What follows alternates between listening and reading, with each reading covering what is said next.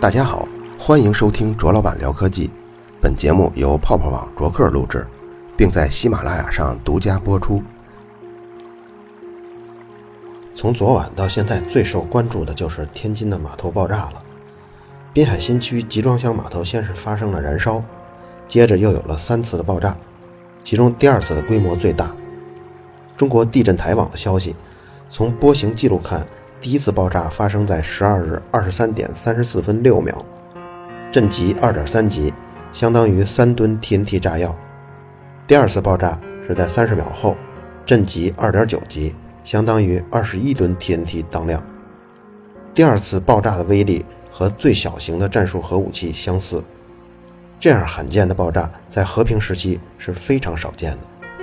财产损失上，咱们举几个例子，比如说大众汽车，它一共烧毁了两千七百多辆库存车，其中途锐烧毁了一千零六十五辆，雷诺呢一共烧毁了一千多辆库存车。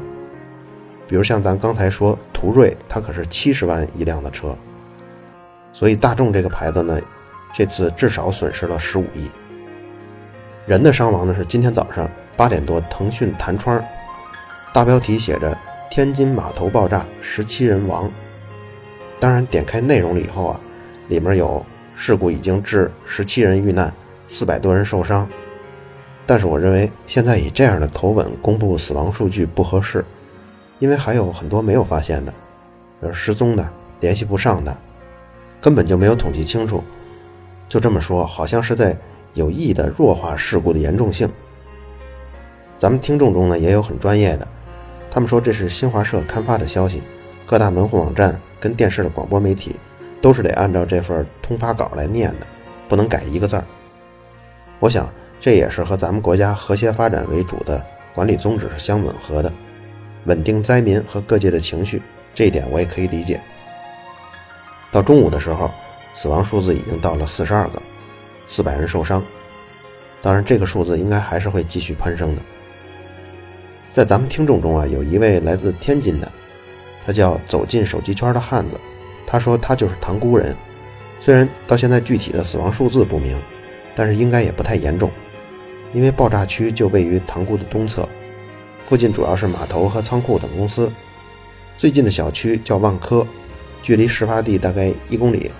在小区里住着有一位他的同事，同事家中这防盗门被毁了，家人受到了轻伤。距离爆炸中心十公里的住房玻璃是没有震碎的，但是可以感到明显的震感。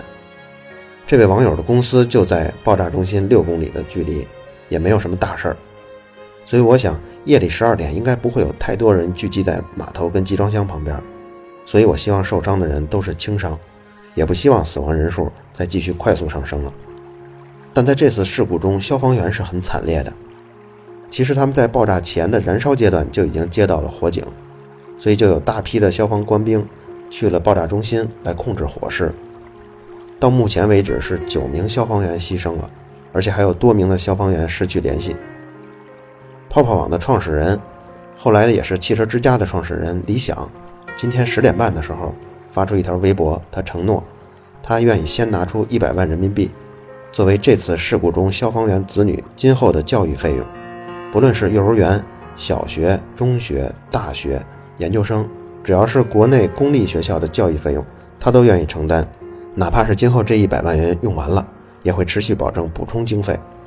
而且他希望有专业的机构能够帮忙管理这个项目。我是泡泡网的员工，对有这样的钱老板感到非常的欣慰，也在节目里呼吁大家尽量的帮忙。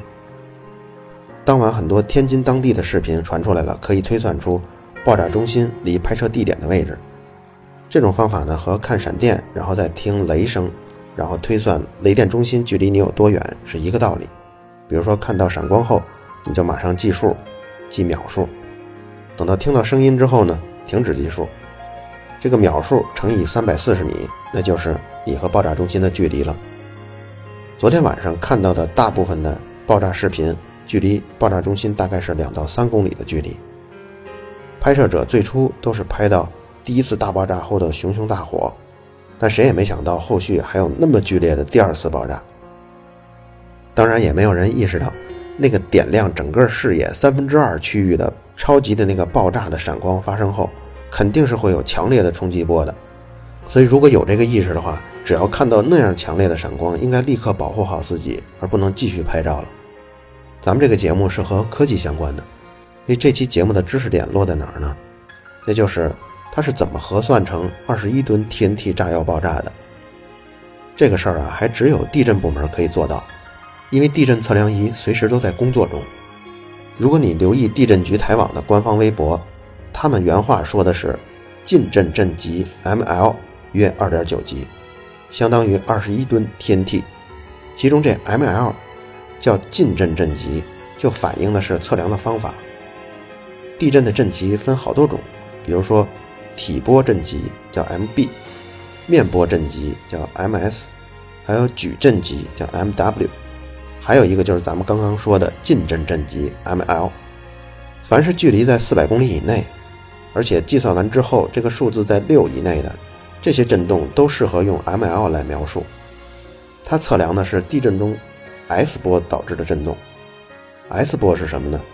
就是它这个强烈的爆炸造成的震动啊。如果按力学来分，可以分成两个垂直的方向，一个呢就是导致地面上下的震，另一个呢就是导致地面水平的晃。上下震呢，这种波呢就是一种横波，就是它物质的振动方向跟波的传播方向是垂直的。S 波呢，就是这种波，它是一种横波。水平的那种晃呢，就是 P 波，并不在这次结果的统计范围之内。通过地震仪来测量这种震动导致的最大的振幅，我们来衡量地震的等级。这是有一个公式的。地震等级是这样描述的：在离震中一百公里的距离，地震仪如果监测到这个振幅最大为一微米，也就是千分之一毫米的振幅。这个就定为零级地震。那么振幅是十微米的情况呢，就把它定为一级地震。如果振幅是一毫米呢，就是一千微米，那么就把它定为三级地震。你发现没有？地震等级其实就是对振幅取的一个以十为底的对数。地震等级每上升一级，振幅就增大十倍。所以本质来说，对地震的测量就是对不同方向测试仪振幅的测量。所以大爆炸也可以核算成地震的等级。如果地震等级可以核算成能量，那么爆炸的能量就可以算出来了。测量一振幅的多少跟能量的多少这个关系，早在1953年就由查尔斯·里克特做出了结果。那大约就是每一级释放的能量大概是次一级能量的31.7倍。如果你愿意拿计算器把对数功能也用一用的话，可以继续算出来。地震等级每多出零点一级，能量释放就多百分之四十一点二。所以从地震等级看，这次爆炸，一个是第一次震动二点三级，第二次震动二点九级。你看这两个数字差的并不多吧？但实际上第一次是核算三吨 TNT，第二次却有二十一吨 TNT 炸药。如果我们再把零级地震对应释放出来的能量查出来呢，就可以核算出各级地震释放的能量。零级对应的能量是四百一十二万焦耳。如果你要仔细算一下的话，二点九级地震释放出来的能量对应就是九百二十九亿焦耳。现在我们再来看 TNT 炸药，一克 TNT 炸药会释放出的能量可以查到是四千二百焦耳。那么一公斤 TNT 炸药释放呢，就是四百二十万焦耳。焦耳这个数字是一个比较小的单位，而且日常呢很少用，所以这个数字听上去啊没有感觉。所以我们把四百二十万焦耳把它结合在日常生活中，比如说小号的桶装水吧，大概是七点五升，那么这四百二十万焦耳可以把两个小号的桶装水烧开。这四百二十万焦耳还能干什么呢？比如说我每天上班到公司单程是二十公里，我骑电动车走，那么这些能量就够我每天上下班走一个来回的。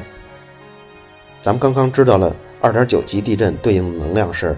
九百二十九亿焦耳，那么除以四百二十万焦耳每公斤的 TNT 炸药呢？算完大概就是两万两千一百公斤的 TNT 炸药和二十二点一吨。咱们这个数字跟地震台网公布的二十一吨还是很接近的吧？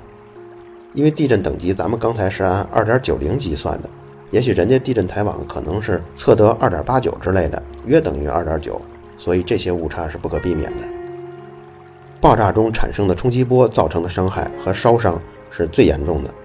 今天我在丁香园看到一篇爆炸现场如何急救的文章，这篇内容非常好，而且丁香园这个号也是整个医学圈享有盛誉的一个号。如果大家对医学感兴趣，也可以关注，甚至可以推荐给自己的家人。他那里说，不论是哪种外伤，不管严重与不严重，都应该让伤者坐下来或者躺下来休息，而且抬高伤口，让受伤的区域高过心脏的水平线，这样可以减少血液流出。如果伤口被弄脏了，你可以拿干净的冷水和温水轻轻的冲洗，也可以拿瓶装水冲洗，或者用生理盐水清洗伤口，但千万不要用热水，也不能用酒精、红药水、双氧水这类的东西来处理伤口，因为这些药水确实太刺激了，真的会非常疼。如果要消毒的话，还是留给医生来做。第二就是直接压迫进行止血，在止血前需要先洗干净双手，这样能预防感染。如果你不了解受伤者的健康状况，最好你也戴上手套，这样可以预防一些血液传染的疾病。进行压迫的时候，用消毒的纱布或者干净的布在伤口紧紧按住，至少五分钟。如果出血慢慢变少了、变慢了，那么就可以用袋子把伤口上的止血物固定住。如果这时候伤者出现了休克，在止血的同时也要打幺二零报警。还有，比如说伤口有异物的时候。这个异物扎在伤口里，卡在身体里是不能取出来的。如果你贸然拔出来，可能会导致出血更严重。这个时候怎么做呢？你需要用你如果有消毒的纱布，当然毛巾啊、干净的衣服啊也可以覆盖住受伤的区域，而且小心别把这个异物弄得更深。然后绕开异物，在这个伤口附近绑成一个八字形的绷带。像取出异物啊这些东西，一定要让医生来做。如果要是严重烫伤的话，一定要立刻拨打幺二零。同时给伤者脱衣服的时候，动作一定要慢。如果血液和衣服已经粘连起来呢，可以用冷水冲淋，然后用剪子慢慢把衣物剪下来。这样的话就避免引起第二次损伤，而且要避免将大面积的深度烧伤进入在冷水中，这样容易引起低体温症跟血压的急剧降低，造成休克。对于这种严重烧伤的人，如果他已经无法说话了，你应该密切关注他的呼吸跟心跳，如果停止的话，应该紧急实行心肺复苏。如果伤者是手烧伤了，降温的同时一定要注意把他的戒指之类的东西取下来，否则等到手指肿大之后，可能会造成手指头的坏死，这样就不得不截肢了。如果是轻微的烧伤，可以用自来水或者是瓶装水对这个创面进行淋洗、冷敷、浸泡，冷却的时间越长越好，比如说十五分钟。直到这个疼痛显著的减轻为止。像棉花呀这种容易跟开放性的伤口发生粘连的这种覆盖物最好别用，而且即使覆盖纱布的话，也不能绷得太紧。受伤的人也可以服用一些止疼药，比如像阿司匹林、布洛芬、对乙酰氨基酚。如果是浅度烧伤的话，一般不需要什么处理就可痊愈了。如果在恢复的过程中又出现了疼痛加剧、脓肿或是有脓的渗出，还是得尽快去医院。注意不要自己去挤压患处，然后挤破这种水泡。咱们的手上有细菌，不能像医生那样进行无菌的操作。这样你挤压水泡之后，更容易引起感染。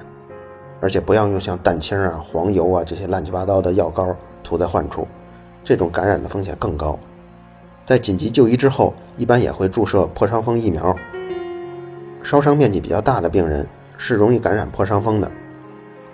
而且建议附近的居民不要凑热闹，关好门窗，因为到目前为止并没有确定爆炸物是什么性质，不知道空气中是不是含有有害气体，所以建议大家也减少外出，这样既保护了自己，也维持了救援道路的通畅。最后呢，咱们也希望伤者早日康复，救援人员也能平安的归来。好了，以上就是本期卓老板聊科技。在同名的微博和微信公众号历史消息中，还有其他更精彩的内容，期待您的关注。